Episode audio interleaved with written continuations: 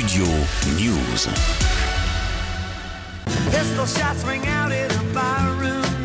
C'est confirmé, c'est donc Timothée Chalamet qui incarnera Bob Dylan au cinéma.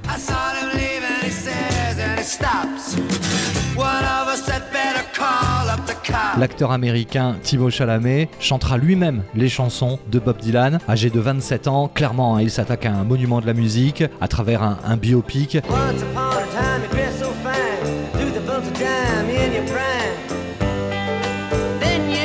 C'est le réalisateur James Mangold qui réalisera ce long métrage, connu pour avoir travaillé sur Indiana Jones et le cadran de la destinée qui sortira en salle le 28 juin prochain. Il est connu notamment pour avoir réalisé le biopic sur Johnny Cash Walk Online, c'était en 2005, mais aussi Le Mans 66 dans un tout autre genre, 4 ans plus tard, en 2019. L'acteur est connu pour son rôle dans Dune, mais ceci du jeune chocolatier Willy dans Wonka de Paul King. Clairement, on a hâte de le voir au cinéma dans la peau du chanteur emblématique Bob Dylan.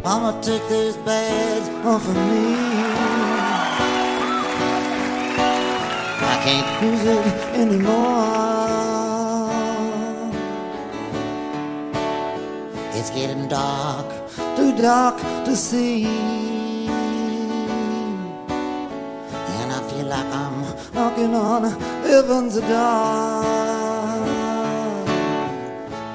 Knocking, knocking, knocking on heaven's door. Knocking, knocking, knocking on heaven's door. Studio News.